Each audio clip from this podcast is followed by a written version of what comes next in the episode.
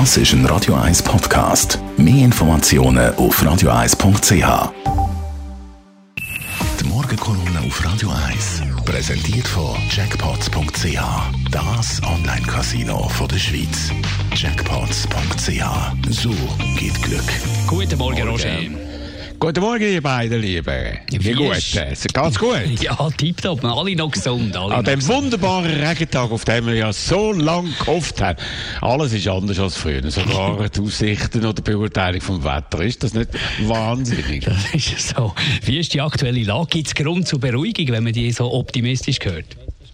Eher nicht. Das Gegenteil ist der Fall. Der Druck auf die Öffnung aus der Bevölkerung, und zwar weltweit, ist nachvollziehbar nach sieben harten Wochen. Einfach weil es so lange gegangen ist. Bis jetzt haben wir ja vieles richtig gemacht mit dem Lockdown. Die Zahlen sind abgebracht worden. Tiefere Zahlen als am Anfang prognostiziert worden. Warum? Nicht, weil man falsch gelegen ist, sondern weil wir uns optimal verhalten haben. Es wird immer deutlicher, Corona ist fünf bis zehnmal tödlicher als Grippe, 0,5 Prozent bis 1 Prozent von allen Fällen werden tödlich verlaufen. Das heißt, bei einer Durchsuchung von zwei Drittel der Bevölkerung in den USA bedeutet das 1 Million Tote, bei uns etwa 30.000 oder mehr. Jetzt also Lockerungen, zum Teil sind sie sinnvoll, zum Teil, ja, unsinnig. Restaurant, nur zwei Leute am Tisch, wird der Bundesrat offenbar heute beschließen. Das tönt nach erstem vorsichtigem Schritt. Aber wirtschaftlich ist das für Restaurant wahrscheinlich nicht realistisch. Das könnte ja mehr kosten, als eine weitere Schliessung bringen. Das ist eine Frage, der gehen wir heute natürlich nach im Tagradio. Allgemein zu wenig Daten sind vorhanden.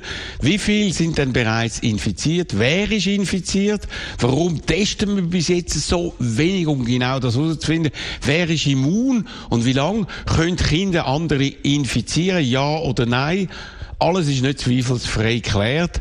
Und die Öffnung ist darum ein Blindflug, eine Reise ins Unbekannte. Und das ist ja gefährlich. Wenn dann Zahlen wieder aufgehen, wenn Reproduktionsrate wieder über eins geht, dann müsste man rechts umkehrt machen, neue Massnahmen ergreifen.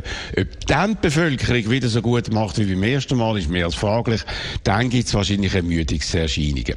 Führende Epidemiologen warnen ja vor einer zweiten Welle.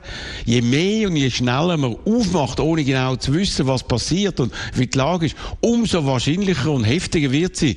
Und wer meint, man sei jetzt nach all diesen Opfern über dem Berg, der irrt sich leider. Ja, wir sind über dem Berg. Aber das ist erst Vorgebirge gewesen. Die ganz hohen, die schwierigen Gipfel, die liegen leider noch vor uns. Wie steht es mit Prognosen?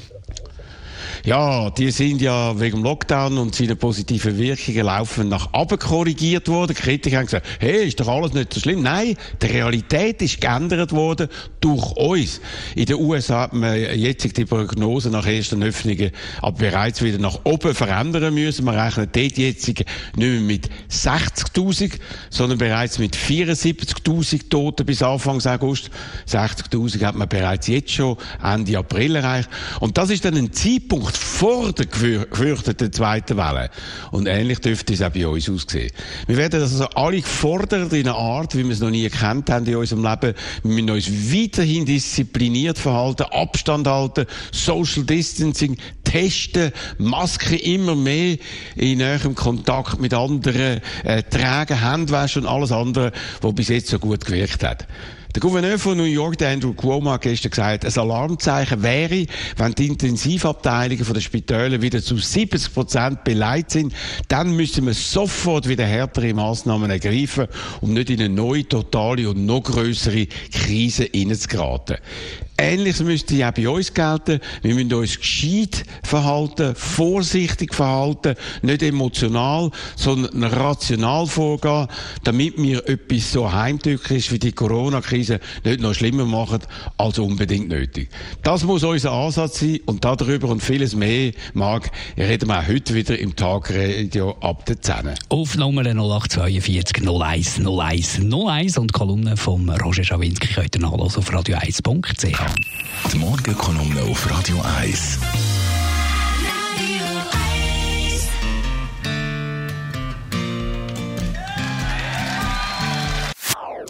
Das ist ein Radio 1 Podcast. Mehr Informationen auf radio1.ch.